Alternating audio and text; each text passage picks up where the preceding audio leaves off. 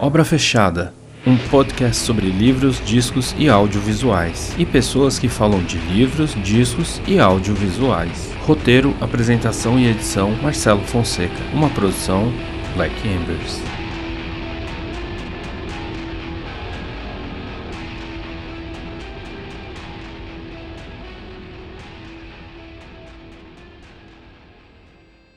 Olá, seja bem-vindo ou bem-vinda a mais um episódio do Obra Fechada. A nossa temporada está quase no fim e vale ressaltar que a nossa playlist de episódios tem muito material interessante que você pode mergulhar e, caso queira, pode compartilhar com seus amigos e contatos. Os horrores da guerra e os traumas profundos são marcas inesquecíveis na memória social, coletiva e individual. É a cicatriz que permanece na pele e a dor que se aprofunda na alma. É também o resultado do rompimento de toda a ordem estabelecida quando a barbárie toma toma conta de tudo, despedaçando e estraçalhando pessoas pelo caminho. O tema da conversa de hoje é Maus, romance gráfico de Art Spiegelman, lançado pela primeira vez em 1980, que trata da memória, da culpa, do racismo e principalmente a luta pela sobrevivência. Esse episódio em especial inaugura uma série interna do Obra Fechada sobre quadrinhos que se relacionam com eventos históricos e aumenta o espectro de atuação dessa narrativa visual tão subestimada. O convidado para o programa é o meu amigo professor, historiador e autor do livro O que é Nazismo, lançado pela editora La Fonte no ano de 2021, Davi da Rosa. E aí, Davi, tudo bom, mano? Fala Marcelo, tudo tranquilo, tudo na paz. Sobrevivendo aí essa pandemia da visão? Lendo, escrevendo e tocando guitarra, cara, que é o que dá pra fazer isolado em casa. Fazendo uns covers dos Beatles aí, que eu sei que você é fã, né, cara? eu tento, cara, eu tento. É que a pandemia dá mais tempo, né, cara? Praticar mais, ver, ver, estudar os modos gregos, aquela firula toda de músico, né? pode crer, pode crer, animal. Bom, assim, para quem não sabe, eu, Davi, a gente é amigo há muito tempo, né? A gente estudou junto na Pontifícia Universidade Católica de São Paulo, a gente fez o curso de História junto. Eu já eu era o calouro da turma do, do, do Davi. E aí, Davi, o que, que você tem feito da vida nesses tempos aí? Eu sei que você dá aula, como é que é a sua trajetória aí? Exatamente, dou aula, dou aula para cursinho, dou aula para ensino médio e escrevo também, né? Desde 2015 eu passei a escrever livro didático, a escrever uma obra de sociologia e depois dessa obra de sociologia eu fui convidado para escrever um livro para essa coleção que é, né? Que é com base na é, é, parecida com aquela coleção dos anos 80 da Brasiliense, né? Muito famosa, que fez um baita sucesso, né? O que é história, o que é o materialismo. Aí a La Fonte teve a ideia, né, de fazer retomar essa ideia, né? Então são obras introdutórias e fiquei com a parte, né, o que é nazismo, uma parte que eu diria que de todos os temas dessa coleção, com certeza dos mais atuais, né? É, é, a gente vai poder resvalar na atualidade do tema aí no correr do programa. Cara, quando você lembra quando você leu Maus pela primeira vez? E essa, essa é uma, uma história interessante. Eu tive contato com a obra,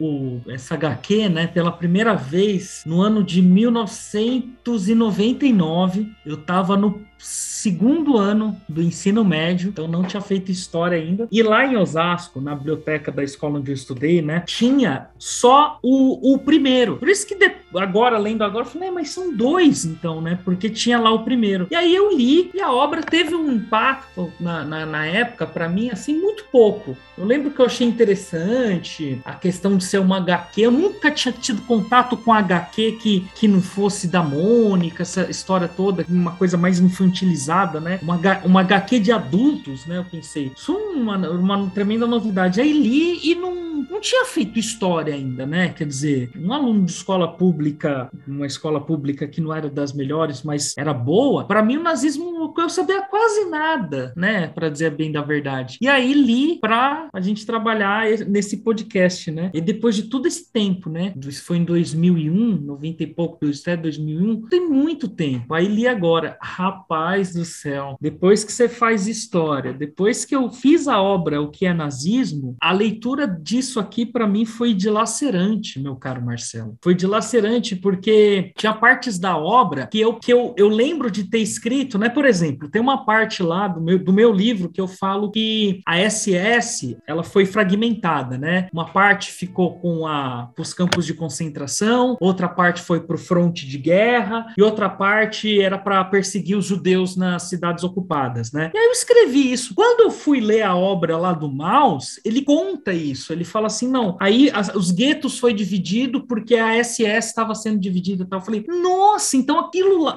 olha a, a, loucura, né? O que eu escrevi na teoria teve um impacto. Eu, eu passei a ver o impacto que aquilo teve na vida daquele polonês que agora vai ser vigiado de perto pela SS, do, do, numa situação absolutamente animalesca, né? Situação dos guetos, né? Tanto na Iugoslávia, Tchecoslováquia, Polônia. Então, eu não li Maus, eu, eu li depois que eu escrevi o livro, né? É, e, e, parece que o, o, livro complementou o que eu escrevi, assim. O Maus, ele, ele coloca para mim uma perspectiva de que aquilo que eu escrevi na teoria impact, é, era a história de milhares de pessoas, assim. E eu não tinha essa noção. Ah, o gueto, eu ouvir falar no gueto, né? O gueto, o gueto de Varsóvia tal, mas você não tem ideia o que, que era aquilo, assim. E na maneira, da maneira como ele escreve, você vivencia o gueto. Você, você sente o cheiro daquilo, né? Mas enfim, foi assim, cara. Foi na, na escola pública que eu tive contato com o primeiro. E aí agora com o segundo, né?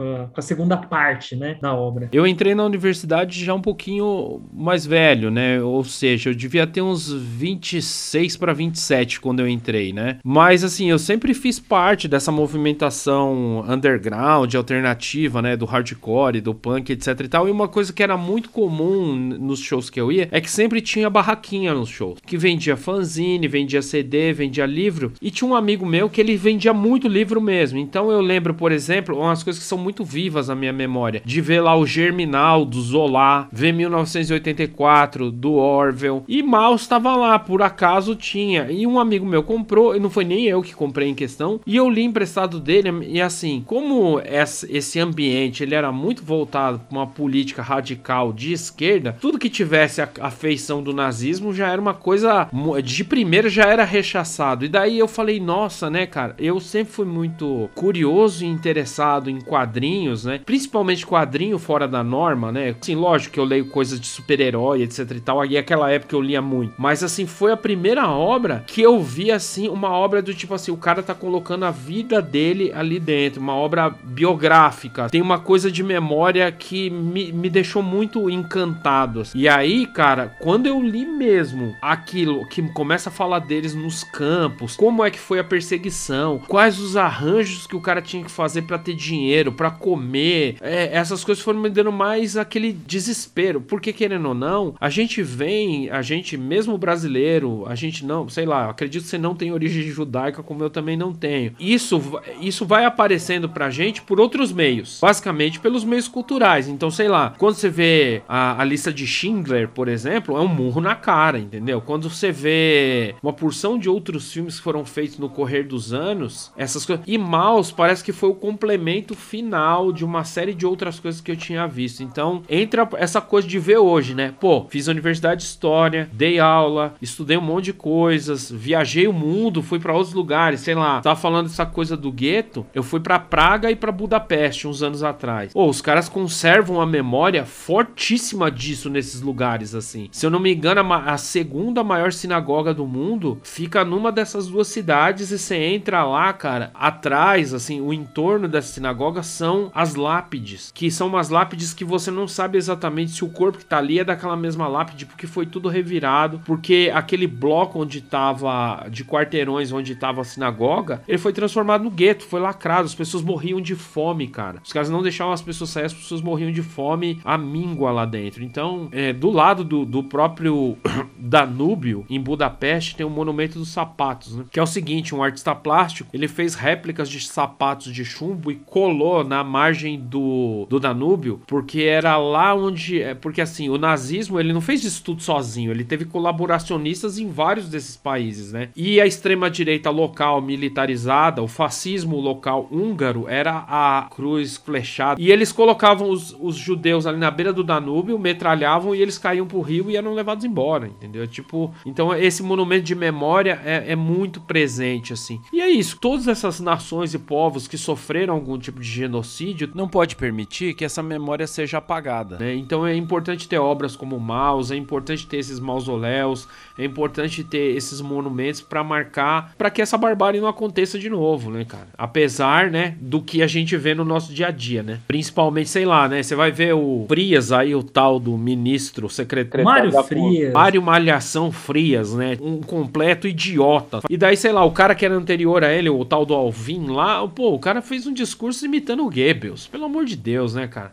Essa semana aí que passou, nosso excrementíssimo presidente da República recebeu a segunda em comando do partido de extrema direita alemão, assim, extra... criando um puta mal-estar aí com uma, boa, uma base judaica aí que o apoia. Eu acho que nessas horas é meio bom, assim, para mostrar que tem muito lobo em pele de cordeiro, mesmo o lobo sendo lobo mesmo, entendeu? Tipo, nem se faz de cordeiro mais. Ué, aquela, aquela famosa declaração na época da eleição sobre a, a visita dele a uma comunidade quilombola, ele fez essa declaração numa associação judaica. Na hebraica, pô. E todos riram, né? Você vê, né, cara? Hoje você, você joga aí e o negócio volta, né, cara? Eu acho impressionante. Foi bo boa lembrança, Davi. Boa lembrança. Eu entendo que as pessoas podem estar tá insatisfeitas aí com o Partido dos Trabalhadores ou com uma herança recente de, de uma orientação política mais progressista, mais à esquerda, mais social, mas não justifica apoiar monstros como a gente tá vendo recentemente. Mas assim, dos males o menor. Pelo menos a máscara dele tá caindo, né?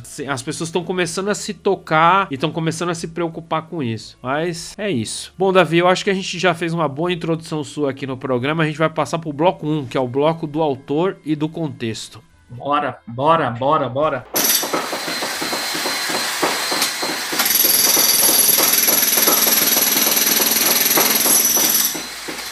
Ô, você lembra o que você tava fazendo em 1980, cara? Eu não tinha nascido. Eu nasci em 82. Nossa, você é um jovem, cara, uma criança. Pô, eu já tinha 7 anos, cara. Beleza. Mas tudo bem, tudo bem. Ó, em 1980, cara, o nosso presidente era outro excrementíssimo presidente. Era o Figueiredo. Figueiredo. Nossa, o João Batista de Oliveira Figueiredo. Tipo, Prefiro o cheiro do dos cavalos ao cheiro dos pobres. Olha, presidente, o que, que o senhor tem a dizer agora que o seu mandato está terminando? Me esqueçam, né, gente? Você lembra disso? Me esqueçam. Teve uma outra boa dele que ele falou assim: Eu vou trazer a democracia ao Brasil e quem for contra, eu arrebento. Eu prendo e arrebento. É, é um democrata, né? É um democrata, é um democrata em armas, né? Basicamente. Eu arrebento a posição. a gente tá muito na merda mesmo, né, cara? Já começou errado o bagulho. O bagulho pré-abertura do país, as bostas que você tinha que ouvir, né, cara? E você vê essa. essa essa, essa ruptura que há no regime, né, entre linha branda e grupo da é, linha branda e linha dura, né, grupo da Sorbonne e linha dura, a linha do Bolsonaro não era do grupo da Sorbonne, não, viu? Não. A linha do Bolsonaro era dos excrementos lá da, da, da, da linha dura, aquele pessoal mais chucro, mais é, que não, não, tinha nada, né? Quer dizer, existia um plano da, da, do grupo da Sorbonne de que a ditadura fosse durar pouco tempo. Em 66 deveria ter eleições, né? E a, só que não era assim, né? A linha, você tinha que combinar isso com o outro lado também, né? Total. O, o Hélio Gaspari, cara, ele fala, tem uma matéria dele de uns anos atrás, assim, não muitos, aliás, que ele fala que o Bolsonaro é descendente direto da, da daquele cabo, daquele oficialzinho ralé que, tipo, roubava, roubava a arma do quartel e vendia na favela. Tipo, esse cara. Rastaquera. O, o Bolsonaro sempre foi rastaquera. Ele nunca foi o cara do grande esquema de corrupção. É o cara da rachadinha, da corrupção, do que vai que vai fazer aquela corrupção do fuzil, vai ganhar um por fora. É, o, Hélio Gaspari acertou na mosca, cara, na mosca. Não, e ele é monstro, né, cara? Ele é foda, assim. Tipo, se a gente entende um pouco do Brasil, do que ele é hoje, é muito por conta do, do trabalho do Hélio Gaspari. É, é bizarro, né? A gente vê um monte de, entre aspas, jornalistas, os poucos que restam ainda apoiando o cara, é, é de matar de vergonha, assim. Que nem essa, essa lorota que os caras adoram alardear alardear, né? Pô, tem generais que morreram na pobreza. O caralho, tá ligado? Nunca. Os caras ficaram milionários aí, inflacionaram várias coisas, entregaram o país cagado, fudido, inflação mil por cento ao ano. Tiveram um ano aí de milagre econômico bancado pelos Estados Unidos aí para dar um alento aí, uma alegria no povo, para justificar no poder e o resto só destruíram o país e continuam destruindo aí até hoje, né? Eu acho impressionante, assim, porque os caras se, se autodenominam patriotas, mas os caras são os maiores entreguistas, assim, tudo capacho. Tá louco. É foda. É Tem essa. Patriota era o Getúlio Vargas. Isso era patriota. Brizola é patriota também. Brizola era patriota. Agora, um cara que presta continência à bandeira americana não é patriota, né? Nem fudendo, nem fudendo mesmo. 30 de setembro de 80 é publicado pela primeira vez o padrão Ethernet de tecnologia para redes locais. A gente achando que a internet chegou ontem, né? Nesse mesmo ano é a primeira vez que acontece uma videoconferência na história das telecomunicações. É o ano que é fundado o Partido dos Trabalhadores. Partido dos Trabalhadores é fundado em 1980. Em maio daquele ano é lançado Star Wars, o Império Contra-Ataca. Em junho é inaugurado o canal CNN, que por ironia do destino, né, a gente falou do Figueiredo agora há pouco, né, que prefere cheiro do cavalo, o porta-voz lambibotas dele, né, o Alexandre Cremencial Garcia, hoje trabalha na CNN, né, irônico, né, que a CNN foi lançado nesse ano e ele era porta-voz do Figueiredo, da ditadura. Em julho desse ano teve as Olimpíadas de Moscou, na grande mãe Rússia, com o boicote dos Estados Unidos. O mascote era o nosso querido ursinho Misha, e... que chorou, né, que chorou. Chorou, oh, é animal aquela, aquele negócio, né, oh! os painéis na arquibancada. Porra, pô, chorei, mano, minha alma comunista... Ah, sempre, quando vi aquilo ali, cara. Ele... Em julho daquele ano, a TV Tupi saiu do ar, os, uh, mantendo a, a, tradição de falências aí do, da era militar. O Glauber Rocha lançou Idade da Terra nesse ano, o Stanley Kubrick lançou O Iluminado, o Oscar Niemeyer criou o Memorial do JK, José Saramago publica Levantado do Chão, Humberto Eco lança O Nome da Rosa. Caralho, pelo menos umas coisas boas, né? Eu tive que colocar umas, que ano bom, hein? Teve umas coisas aí pra balancear, né? Não ficar só aquela coisa de ditadura, inflação Figueiredo, essa bosta toda. Então eu coloquei umas notícias eh, relevantes e legais aqui, assim, para ver que não foi só tragédia, né? Bom, quem é Art Spiegelman? A gente vai, vai avançar um pouquinho aqui no bloco para falar quem é o artista. O mundo era esse aí. O mundo que ele lançou, que ele publica o primeiro volume de Maus, não é nem é, é porque ele foi lançado serializado, né? O primeiro capítulo sai numa revista independente chamada Raw. Ele lança em 1980 e o mundo era esse aí. O mundão doido era esse aí. Eu separei um aspas aqui para dar uma esquentada na, na conversa falando sobre ele, que é uma frase dele mesmo. Ele fala assim: O desastre é minha musa. Meus quadrinhos nascem de meu descontentamento, das minhas raivas e de meus medos. Se me sinto bem, não tendo a desenhar ou escrever. São uma forma de encontrar o equilíbrio. E falando isso, depois você lê Maus, né? Tipo, um murro na, na, no estômago, assim, né? Você entende como o cara não tava lá muito bem quando ele fez isso. Mas é muito louco isso, porque você deve ter tido essa impressão também do cara cara que consegue se expor de um jeito absurdo na obra, né, cara? Sim. Porque é, é ele lidando com os fantasmas dele, né, cara? Umas coisas pesadas de, de depressão e tal. E ele não esconde, ele faz do livro, do, do HQ, uma forma de terapia para esses fantasmas, né? Sim, total, cara. Ele nasce, ele não nasce nem nos Estados Unidos, né? Ele tem cidadania americana, mas ele Suécia, nasce, né? nasce em Estocolmo. Por quê? Porque os pais dele, no pós-guerra, né, os foram para Suécia. Migraram. Ele,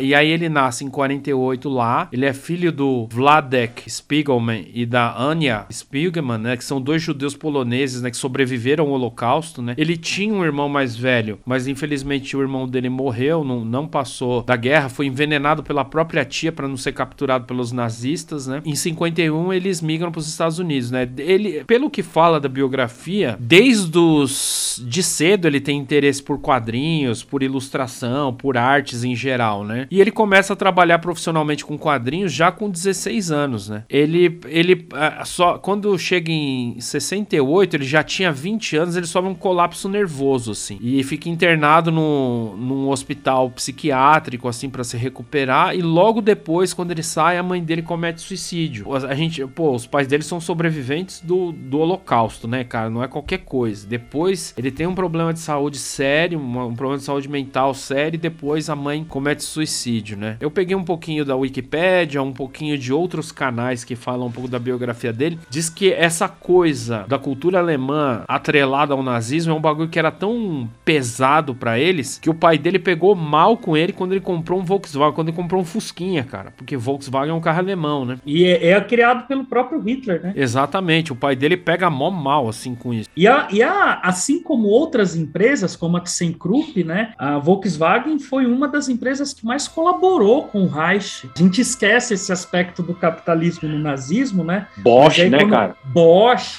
ThyssenKrupp, é, outras empresas que eram multinacionais na época, estavam fechadas com Hitler. Fechadas. Você usou essa expressão fechado, né? Fechado com o bolsa de fezes aí. Até essa expressão é similar, né? Mas é isso, os caras tava até o pescoço com ele, né? Essa outra coisa que você falou, não, não sabia, né? Do pai dele ainda tinha essa raiva dos alemães depois de tanto tempo. Entra na alma, né, cara? Ele começa ali durante a década de 90, ele começa uma produção de charts, ilustrações, capa. Ele trabalha naquela revista New Yorker, né? E as obras, assim, ele foi destaque também, assim, naquela cena underground de quadrinhos dos anos 60 e 70. Ele tinha. Ele era de uma galera que fazia meio que um contraponto positivo à turma do Crumb, assim, que eram os caras mais doidão, mais loucão, drogas, etc e tal, mais hippie, bicho grilo, assim. A turma dele também curtia todas essas coisas, mas era tida como uma turma um pouquinho mais intelectualizada, vamos dizer assim, né? E é legal a gente colocar isso em questão, porque é, é legal de se pensar o seguinte: quadrinho, cara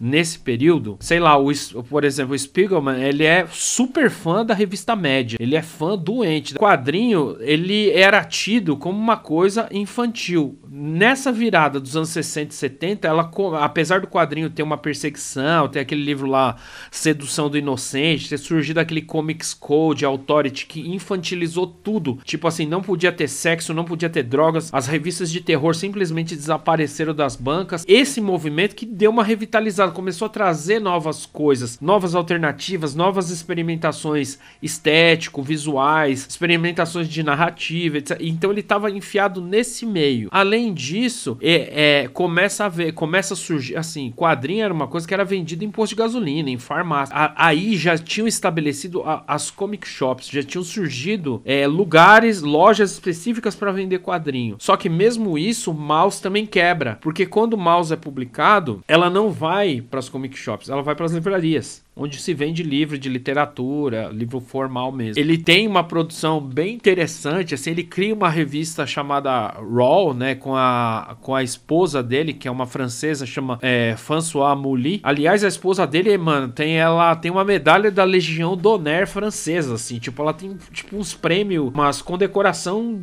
fodas. Porque, querendo ou não, o mouse ele transcende né, os Estados Unidos. Né? Ele teve várias traduções ao redor do mundo, etc e tal. E isso aí vai trazendo premiações, etc e tal, né? O Spiegelman também, ele, ele, se, de, ele se demite é, da, do New Yorker depois dos ataques de 11 de setembro, né? É, eu vi isso também. Ele fez aquela, ele fez a capa icônica, né, do, da Times, né, que é aquela, aquela imagem escura e que no, olhando de perto você vê a sombra do World Trade Center também mais escurecida. Sim. Você lembra dessa capa? Essa capa Lembra, dele. fudida, né, cara? Animal, assim, pra caralho, né? Ele, ele era um crítico fudido da do governo Bush, né? Então ele falou que tem uma declaração dele que fala que tipo a mídia ficou mó conservadora e retraída, meio que passando pano para qualquer bosta que o Bush fizesse. E por causa disso ele saiu fora assim da revista. Ele lança Mouse, cara, a primeira vez sai nessa própria revista Raw dele, que é, que é dele e da esposa. Ela vai saindo serializada assim, pequenos capítulos, né, a cada edição e demorou um tempo para ser publicado tudo e, e aí, tipo assim, quando ele ele vai tentar lançar em forma de livro,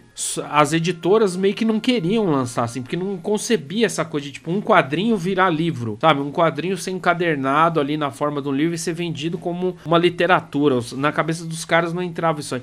Então, o próprio conceito de graphic novel, ou seja, de um romance gráfico, de uma novela gráfica, era novidade ainda. Isso não existia. E Maus meio que, assim, apesar de Maus não ter criado isso, isso vem com Will Eisner antes, com um contrato com Deus, etc. Mas foi Maus que deu o peso pra coisa ser aceita, né? E depois ele ganhou um. Porra, o cara ganhou um Pulitzer, né, cara? Não é qualquer coisa. É foda, né? É a primeira a ganhar o graph, graphic novel, a primeira graphic novel que ganhou o Pulitzer foi ele, né? É, eu acho que foi ele, cara. E é muito foda, né, cara? É foda você pensar porque, tipo assim. É, Maus envolve muita coisa, né, cara? Envolve memória, envolve história, envolve autobiografia, envolve muita coisa. Ela é tudo isso e nada disso ao mesmo tempo, né? Então ela tá numa fronteira que, que é um entroncamento de várias linguagens é, literárias e, e, que ela pode ser várias coisas e nenhuma ao mesmo tempo, assim. E eu acho que isso é uma das coisas que faz ela mais incrível, assim, né, cara?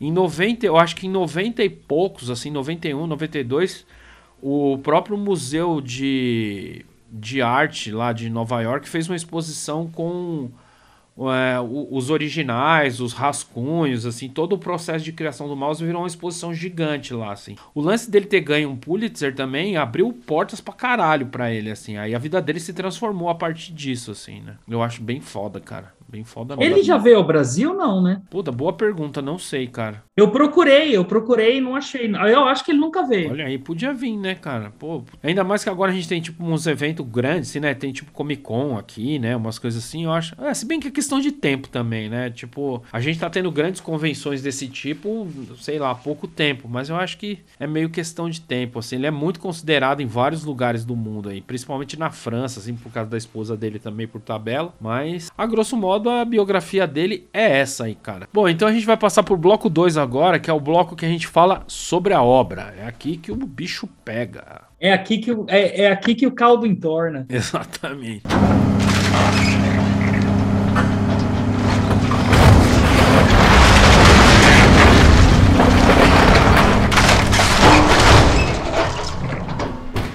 Bom, primeiro de tudo, cara, tem uma pegadinha logo no, no, título da obra que eu não tinha me tocado até ficar adulto agora e ler o negócio com um pouquinho mais de crítica. Que Maus não é maus de você. Não é o adjetivo de maldade. Maus é rato em alemão, mano. Tá zoando, né? Não, juro pra você. Cata o Google Tradutor aí e joga maus lá pra você ver. Mas, rapaz, então, então a gente lê em português a... o título original. É, o título original. Tanto que você digita maus, sei lá, tipo na Wikipédia gringa, é maus também, entendeu? Eu, eu achava que era uma tradução, assim, mas não é, cara. É o título original mesmo da obra. Mas isso leva uma confusão confusão danada, porque eu tô sabendo disso agora. Eu fiquei na dúvida durante um tempo, daí eu falei, meu. Aí eu joguei no, na, na tradução automática da internet. Maus é rato, no singular em alemão. E aí, se você parar pra pensar também na fonética da palavra, mouse é muito, muito, é muito próximo de mouse, né? Do então, inglês, né? É, a raiz da palavra é meio próxima, assim. É a primeira constatação. Assim. Bom, como a gente falou, Mouse ele é uma graphic novel, né? Publicada pelo Art Spiegelman, lançado entre 1980 e 91 na sua primeira publicação, né? Ele retrata o autor, do, o próprio autor da obra, ele está enfiado na obra, porque ele mostra a relação dele com o pai dele, que é o Vladek Spilgman, que é um sobrevivente do Holocausto. E, cara, é um quadrinho em termos de arte, assim, é uma arte bem simples, até meio rústica, assim, em alguns aspectos, assim, não tem muito um puta refinamento técnico, assim, elaborado, não é um quadro renascentista, não é nada disso, é uma arte bem simples, mas ao mesmo tempo ela é muito chocante, né? É, tem essa coisa é, antro...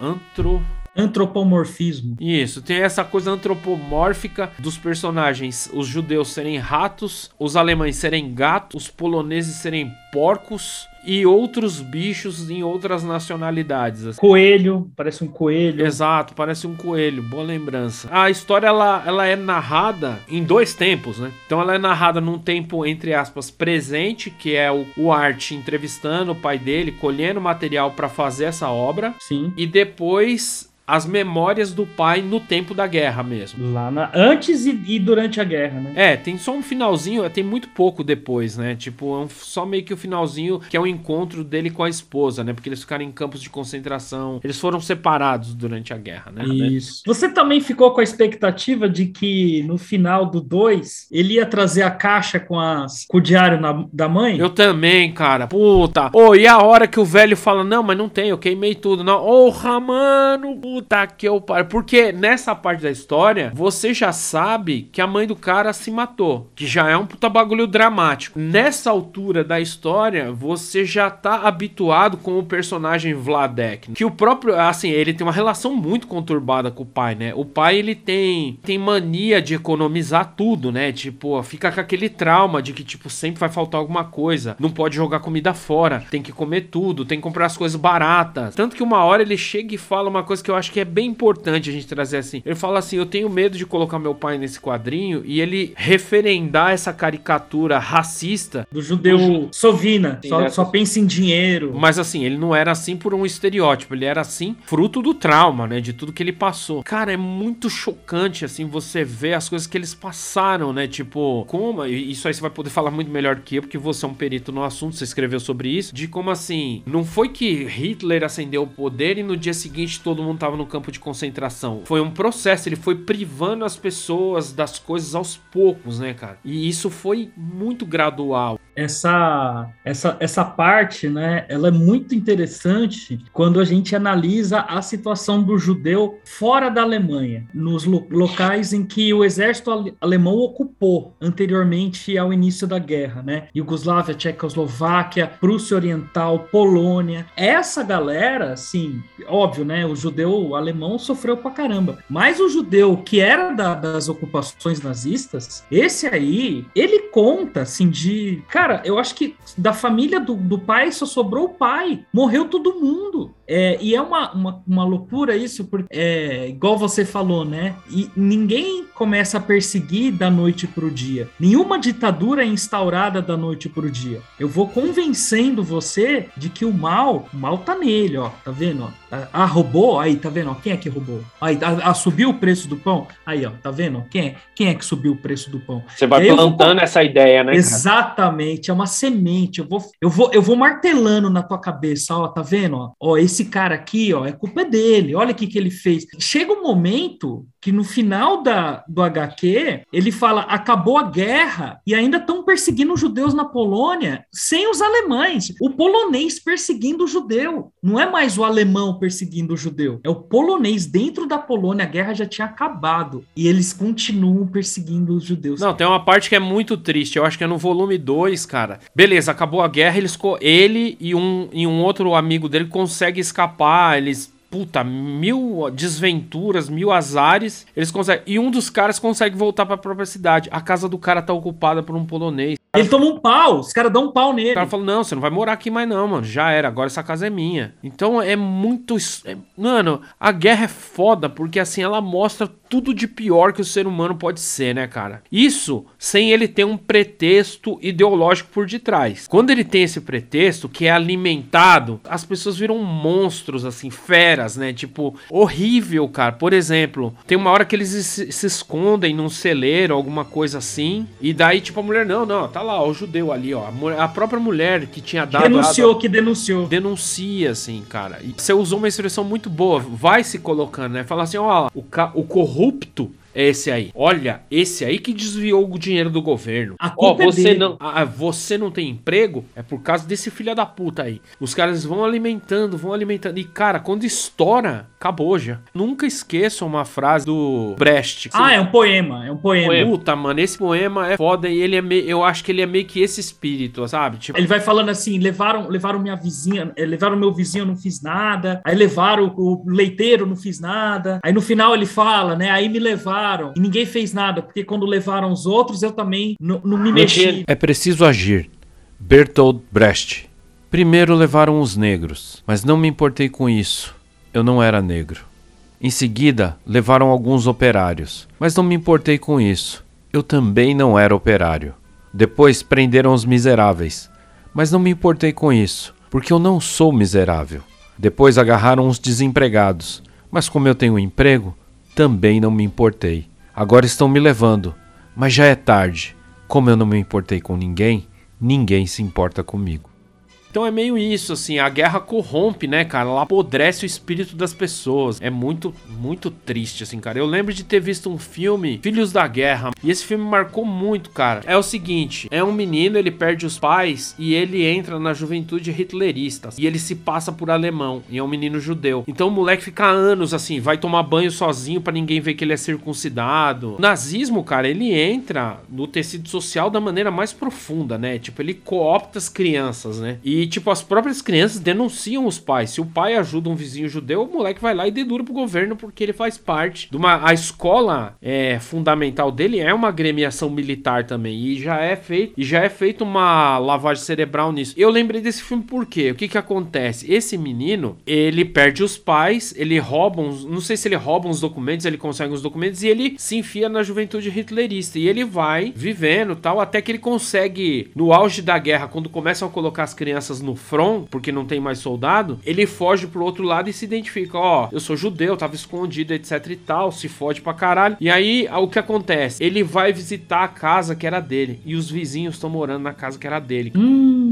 Isso tudo só para fechar esse raciocínio que a gente tava discutindo agora, do quão perversa é essa coisa, né, cara? Ela vai, essa perseguição ela vai persistindo, entendeu? Ela tá aí no, no seio desses gru, grupelho aí, desses idiotas de grupo neonazi que tem por aí, escondido na internet. Supremacista branco. É, tá tudo aí, cara. Do, dos grupos de extrema direita aí que se acha muito politizado e no final das contas só tá reproduzindo uma merda que deveria estar tá enterrada. Ô meu, vou chamar atenção aqui para um ponto que você levantou, que, que eu acho bastante pertinente, que é em relação à estética, velho. Que você falou que é uma estética bem simples, é, não tem não tem muito detalhe, ela é mais rústica de proposital mesmo. Dá para fazer uma uma linha, né, uma linha interpretativa, eu acho que a gente observa ali, cara, o que vai ser naturalmente a estética do punk. A leitura da, do, do, do, HQ, assim, nitidamente dá a impressão de estar tá ouvindo um disco dos Stuches, uma coisa do Ramones, uma coisa, é uma coisa punk porque é uma coisa visceral, né? Além de ter esse faça você mesmo, né, que é a estética do, dos desenhos e tudo, não tem metáfora. Tem metáfora, né? Na verdade, eu nem a metáfora do coisa do antropomorfismo, mas o punk não tem metáfora, né? O punk ele é aquilo, né? Aquilo é, é uma coisa mesmo. nua e crua, né? É, é, e tem uma cara de fanzine também, né? Tem uma coisa meio de xerox, de preto e branco, umas ranhura bem profunda, né? Eu acho isso legal pra caralho, cara. Não é um traço delicado, né? Não, e eu acho que isso é proposital também. Eu acho que o próprio Art Spiegelman, ele, ele fez isso pra tipo assim, olha, o que é é o que tá posto, tá ligado? Você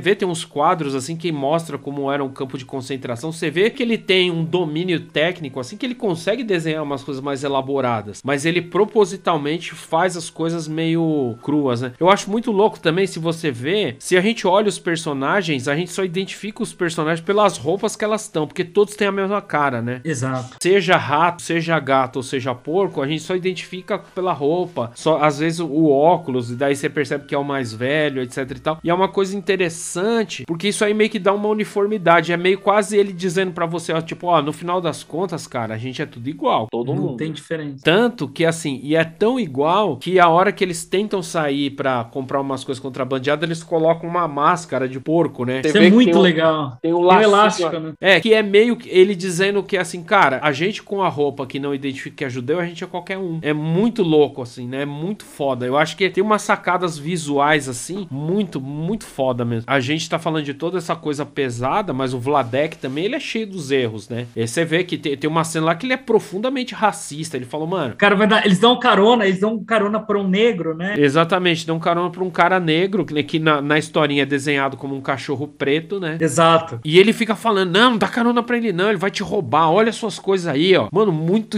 nojento, assim, escroto. E isso fica, eu acho essa parte, a cereja do bolo, ele deixa bem pro final essa parte. E aí tem uma coisa legal aí, tem muitas partes que se mantém a palavra original do polonês, porque parece que ele não fala bem o inglês. Dá a impressão que você ouve ele falar até com sotaque, assim, né? exato, exato. Tem uma palavra que ele usa para falar que o cara é negro, e é uma palavra em polonês. Aí eu, puta, fui procurar o significado da palavra, assim, é um significado extremamente racista, assim. Ele, ele fala assim: ah, você vai dar carona para ele, ele é um. e fala a palavra, né? E aí, se, aquela palavra no polonês é, do, é, de uma, é usado numa conjuntura assim, a pessoa tipo nigger, sabe? Um negócio. Nossa, escrotaço. Assim. É, escrotaço, escrotaço.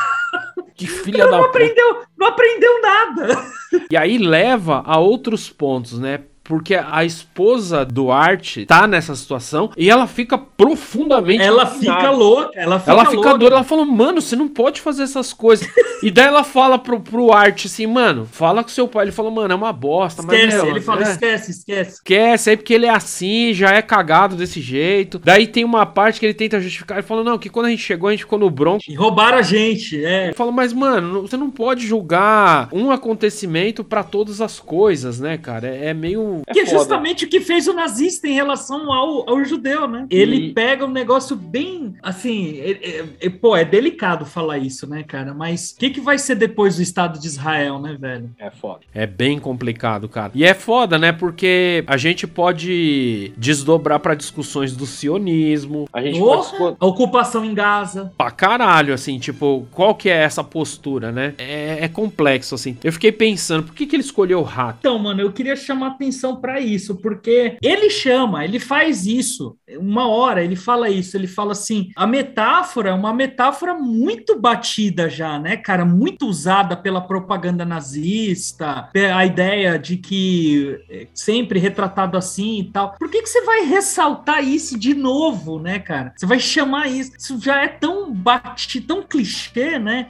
Pra caralho. Mas é que eu acho que ele quis dar um outro sentido. Eu acho que meio, assim, tem um quê de meio que afronta, sabe? É, sabe a torcida do Palmeiras assumindo o apelido de porco? Manja? Sim. Que é, sei lá, se é corintiano que nem eu, você sabe. Tipo, desde sempre a torcida corintiana chamava a torcida do Palmeiras de porco. E em determinado momento os caras assumem isso para eles. Assumem aquilo como um item de identidade. Porque isso esvazia a ofensa. Entendeu? Com certeza. E eu acho que é esse movimento que ele tenta fazer. Desde, sei lá, tem aquele filme de propaganda nazista que é medonho, é escrotaço. Aquele O Eterno Judeu do Eberhard Taubert. Mano, que é uma das coisas mais nojentas que eu já vi na minha vida, assim, cara. Eu não tenho estômago para ver mais. E tá lá esse estereótipo. E a estética que aparece do judeu ali meio que remete a uma expressão meio, meio de, de rato mesmo, assim, né? O tipo do nariz. E basta lembrar também que isso aí também não é uma inovação alemã. Não tô querendo passar pano pros alemães, longe de mim, muito longe mesmo. Os caras são, são totalmente, plenamente culpados de tudo que eles fizeram, são responsáveis por essas ações. Tanto que hoje você vê o povo alemão lida com isso como se fosse uma mancha de vergonha pesada. E, e eterna, né? E eterna. E eterna, eterna, tá ligado? É bizarro você ver que ainda existem neonazistas na Alemanha, né? Mas enfim, é um processo, parece que é um processo de reação a essa, essa vergonha pesada. E assim, mas não, não custa dizer que, sei lá, o antissemitismo antisemitismo, ele existe, não é de hoje. Nunca, não. Sei lá, você pega o. Na, o... na Babilônia.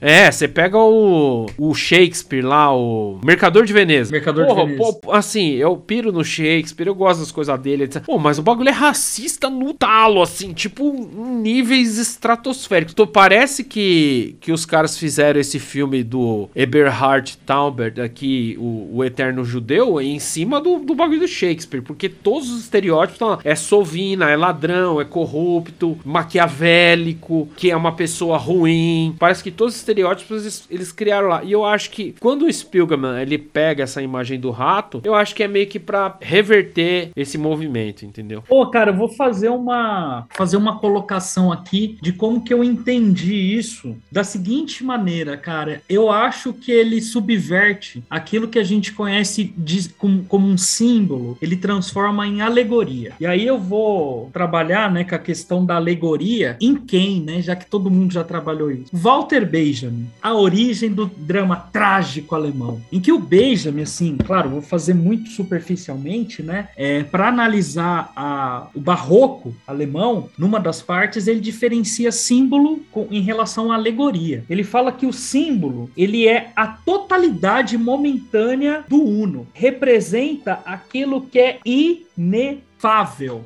inefável é aquilo que não pode ser expresso em palavras. E aí o Benjamin vai falar, o símbolo, ele condensa isso tudo. A alegoria, ela é muito mais, porque ela só se dá através da dialética. Então, para a alegoria fazer sentido, ela já tem que ter um sentido simbólico inserido dentro de um outro meio. Então, quando eu pego a figura do, do rato na propaganda nazista e vou inserir isso de maneira, digamos assim, até exagerada, estereotipada numa HQ de aspecto punk, isso é uma alegoria. Isso não é mais um símbolo. Entendi. Caiu num campo. Caiu num campo em que essa imagem ela tem um outro, ela gera um outro significado. Se a gente lembrar que a epígrafe do, do Maus é uma frase do, do Hitler. A epígrafe ele fala assim: os judeus indubitavelmente são uma raça, mas eles não são humanos. Quando o, o nazismo faz essa construção de imagem que depois o Spielberg vai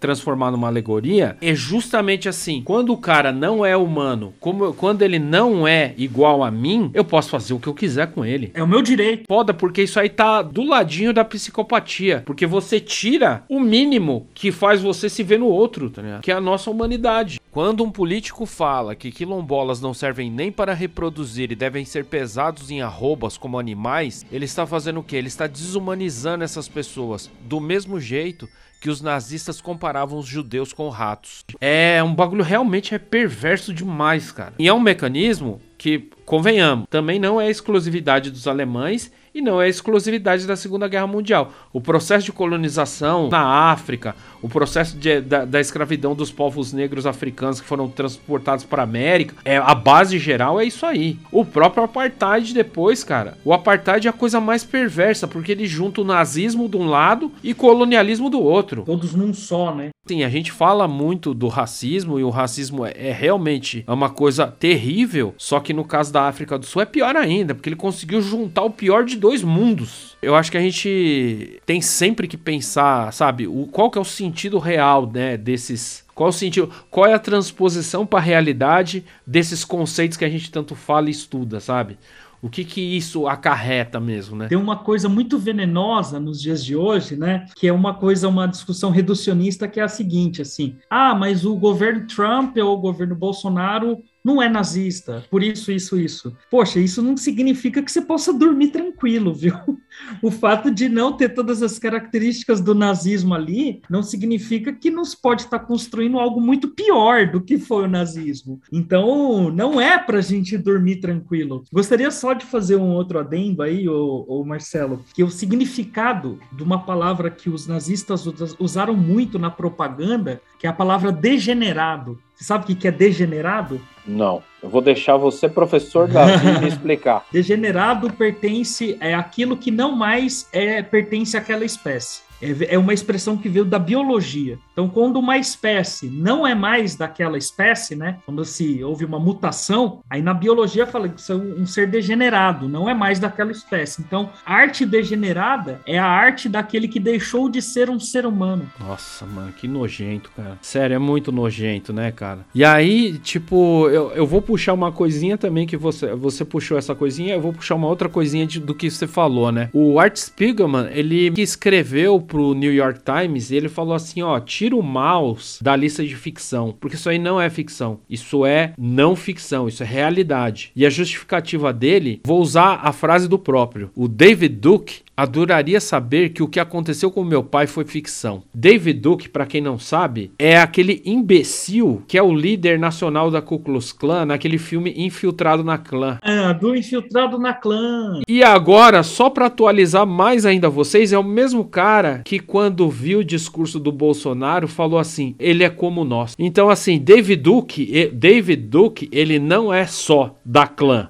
Ele é nazista. Se David Duke se identifica com Jair Bolsa de Fezes, o que, que nós temos? Aí eu vou deixar vocês o resultado da equação para vocês, entendeu? Então é interessante e isso faz, eu faço coro com o que você disse. Não podemos dormir sossegado. Não dá para dormir sossegado com um cara desse, entendeu? Não dá para dormir sossegado com caras como esse, como Victor Orbán e qualquer outro que venha nessa toada. Maus, cara, ele é muito interessante porque ele traz, porra, você fica pensando pensando em várias coisas, não só das coisas da luta pela sobrevivência, mas de como, sei lá, pegar um termo como que vem da biologia como degenerado, de como isso desumaniza a outra parte, cara. De como isso aí elimina, cara, toda todo discurso que elimina a, a, a humanidade do outro é essencialmente um discurso nazista, cara. É quando você vê uma notícia, quando você vê uma notícia e o cara não é o ser humano, assim, o bandido que foi morto, beleza, ele é bandido, ele é robô, existe o Estado Democrático de Direito, existe todo um corpo de leis para julgar o erro dessa pessoa. Mas ali na, na notícia ele é o elemento. Olha o peso da palavra, o elemento Ele não é mais uma pessoa. Então, é, é, muitas vezes a gente vai engolindo essas coisas no dia a dia e não percebe o quanto a gente está separando umas pessoas de outras. Beleza, a gente é o país do. Você sabe com quem você está falando? É o, é o país da hierarquia, tá ligado? Tipo assim, olha, eu Do não bacharel, sou. né? Exatamente, eu não sou qualquer um. Você não pode falar comigo desse jeito. O Brasil é um terreno muito fértil para essas coisas, entendeu? Falando essa coisa do sentido da, das palavras, quando eu tava fazendo o, o assim, dando uma, uma lida e uma relida em algumas coisas paralelas, eu me deparei aqui com uma dissertação de mestrado de um, rapaz chamado Fabiano Andrade Cury. A dissertação dele é em crítica literária, é um cara da Unicamp. Fabiano, não sei se você vai ouvir isso aqui um dia, mas parabéns pelo seu trabalho. Uma puta análise incrível da obra, me deu base para pensar várias coisas do que a gente tá falando aqui hoje. O nome do trabalho dele é Maus de Art Spiegelman, uma história do Shoah. E daí ele discorre, ele começa, ele trouxe um negócio que eu não tinha me parado para pensar por que a comunidade judaica usa a expressão Shoah em vez de Holocausto. É sacrifício, né? O, o holocausto, ele deriva do grego holocauston, que significa queimar completamente e indica que é um sacrifício, é uma oferenda, né? E daí ele pega um, uma, uma explicação do que vem lá da antropologia, do Marcel Mauss e do, do Henri Hubert, que diz assim, o sacrifício sempre implica uma consagração, ou seja, deixar sagrado. Em todo sacrifício, um objeto passa do domínio comum ao domínio religioso, ou seja,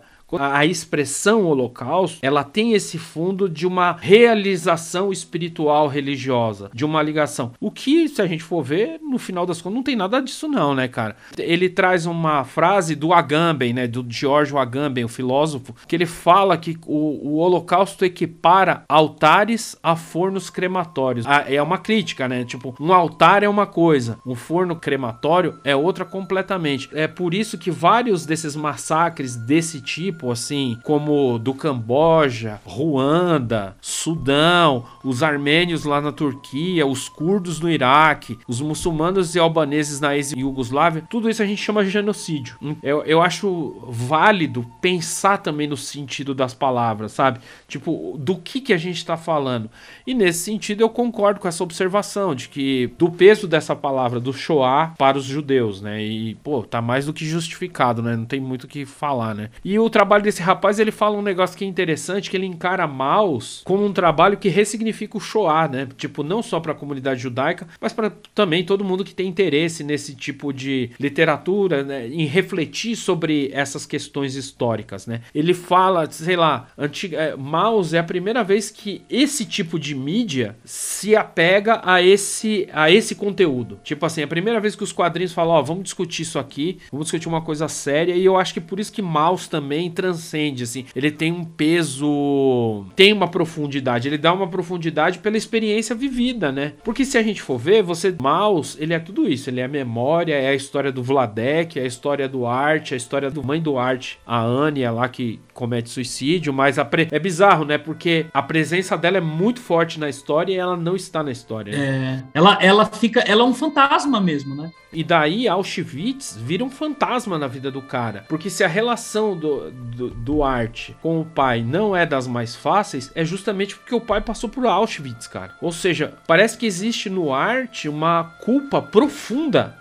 de ser um sobrevivente, tá? Então, mas isso é uma coisa que eu também observei, sabe em quem, cara? Esse mesmo aspecto? Eu observei esse mesmo aspecto na relação do Roger Walters com a Segunda Guerra e os traumas causados pela guerra. No, no caso do, do, da HQ, ele usa a história como uma forma de terapia para si, um, para exorcizar seus próprios fantasmas.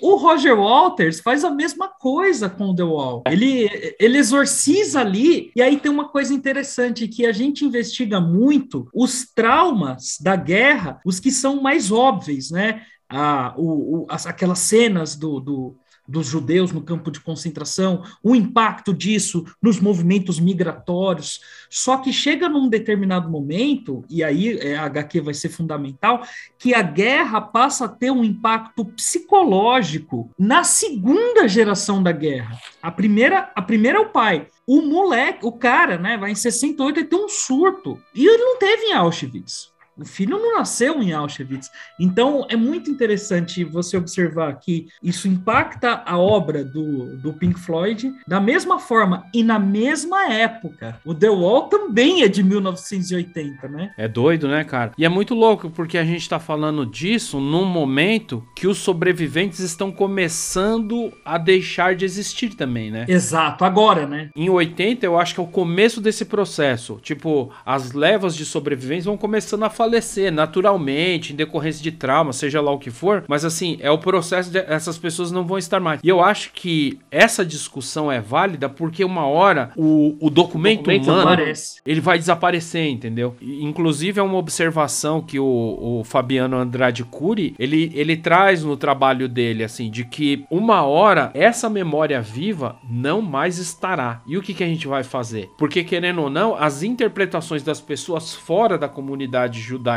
sobre o Shoah, sobre o Holocausto, ou seja, como a gente esse genocídio, como a gente nominar, as, perce as percepções das pessoas vão, vão passar pelo filtro, sei lá, do Lista de Schindler, do Filhos da Guerra, do Maus, do Menino do Pijama Listrado, para bem e para mal. É, ao mesmo tempo que isso cria empatia, cria preconceitos. Ao mesmo tempo que foi feita toda essa produção cultural, intelectual, discutindo a coisa do Holocausto, também tem todo, sei lá, tem o, o aquele documento Falsier lá, o Protocolos dos Sábios de Sião. É, que é mó, a maior fake news da história. É do, foi feito no século XIX pela, pelo grupo ligado ao Napoleão III. Tá aí ainda, as pessoas ainda meio que abraçando isso aí. Uma bobajada isso. Nossa. Ah, diz, isso aí, ó, uma curiosidade, falou isso no meu livro. Isso aí foi republicado num jornal americano, cujo dono era um cara, um tal de John Ford. Nossa! O, o, John Ford, cara, o cara que é o grande criador do capitalismo moderno americano, né? Ele Exatamente. Um... O cara que criou a linha de montagem. O jornal dele republicou isso nos Estados Unidos. Nossa, mano. É, é terrível, né, cara? É bizarro, né, cara? Então, da visão, eu acho que a gente já conseguiu passar, assim, por pontos centrais, assim, da, da discussão sobre a obra. Eu acho que a gente pode passar pro, pro bloco final, que é um bloquinho de fechamento, no qual a gente fala do impacto e da importância do, do mouse. Vamos lá?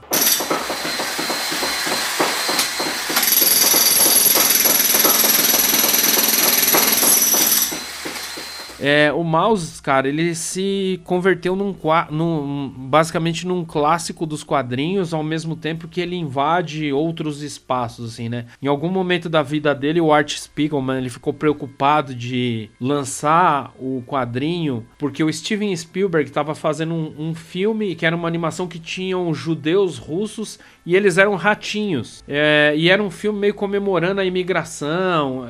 E, por fim, uma, ele ficava, ele tinha receio que as pessoas achassem que ele foi meio que na onda e quis criar um produto paralelo para lugar, e sendo que não. As coisas são totalmente independentes e por fim nem houve associação com isso, nada disso assim. O grande barato é que assim, eu percebo que Mouse, cara, ele passou, ele extrapolou o universo dos quadrinhos. Virou exposição, teve várias edições lançadas em vários lugares do mundo mundo. Sei lá, deu mó pique procó pra publicar Mouse na Polônia, por exemplo. E deu um rebu por causa, que, por causa dos poloneses serem retratados como porcos no gibi. Esse foi o argumento que eles é. usaram? É. E daí diz que, tipo, fizeram mó away, assim, diz que o editor meteu uma máscara de porco, saiu lá na coisa e falou, ó, oh, vai publicar assim essa porra e já era, tá ligado? Isso mostra o quê? Que essas marcas, tá ligado? Esses preconceitos, eles continuam por aí, tá ligado? Ele só tá esperando alguém que coloque o fósforo necessário que é no lugar certo, entendeu? Isso faz também dá um recado pra gente de que mouse é importante pra gente refletir sobre várias coisas, pra refletir não só de uma maneira, é uma obra muito, ela é muito aberta, assim, ela dá muito espaço para você refletir para vários campos, refletir o racismo do próprio judeu em relação ao outro, refletir o, o racismo que o judeu enquanto indivíduo sofreu, do que é um estado fascista,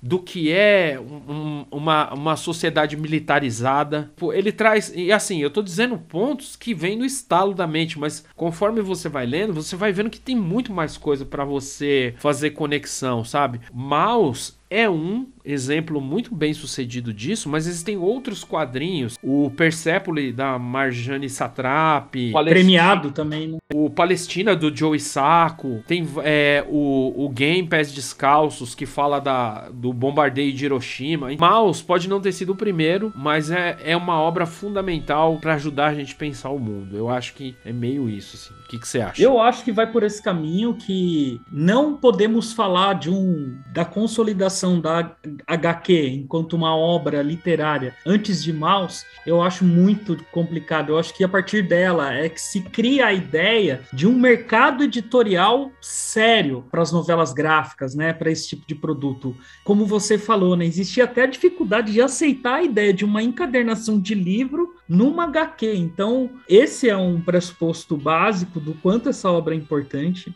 a relevância que ela traz em relação a o judeu contando sua própria história, né, longe do cinema. Acho que é a primeira vez que isso acontece, né? Quando a história da Segunda Guerra é contada fora do cinema, né? Sim. Claro, você tem a, a, literatura que faz isso, mas sair da, da, da, dessa linguagem já tão consolidada é também uma, um marco deixado por, pelo arte, né, e, e por Maus. E eu acho que é isso. Eu acho que a obra ela só teve o impacto que teve pela sua qualidade. Acho que daqui 100 anos a gente vai estar falando sobre ela ainda. E é ótimo a gente estar tá falando disso, porque assim a, a, gente vive períodos. A, o Brasil tem uma democracia muito jovem, muito recente, frágil, eventualmente muito maltratado. Junto dessa democracia jovem, a gente tem um país que ainda se vê como país so, sob botas pesadas. Ele só consegue se entender como país na república do, do grande líder que vai resolver as coisas. Ele só se entende como país do tipo tem que acabar com essa baderna aí, tem que sentar o pau nessa pobretalha trabalha, trabalha e não reclama. A gente ainda carece de ter princípios democráticos reais postos na vida cotidiana. Sei lá, basta você ir numa padaria no mercado, você vai ver que o discurso fascista, ele não tá no gestual, ele tá nas palavras. Ele tá na maneira como, sei lá, o, o, o líder de sessão trata o empregado. Tá em como, sei lá, o, o segurança do supermercado trata um cliente pela cor da pele e, fa e faz o que acha que deve fazer. Eu acho que Maus, cara, além dele falar do, do Shoah, do Holocausto, desse genocídio, além dele falar do trauma, além dele falar das, das memórias, ele fala muito bem do estado de vigilância que a gente tem que manter no nosso dia a dia, principalmente com o governo que a gente tem hoje. E de, não só do Brasil, governos ao redor do mundo aí estão fazendo essa, esse tipo de movimento, né? E assim, é muito expressivo. A, a,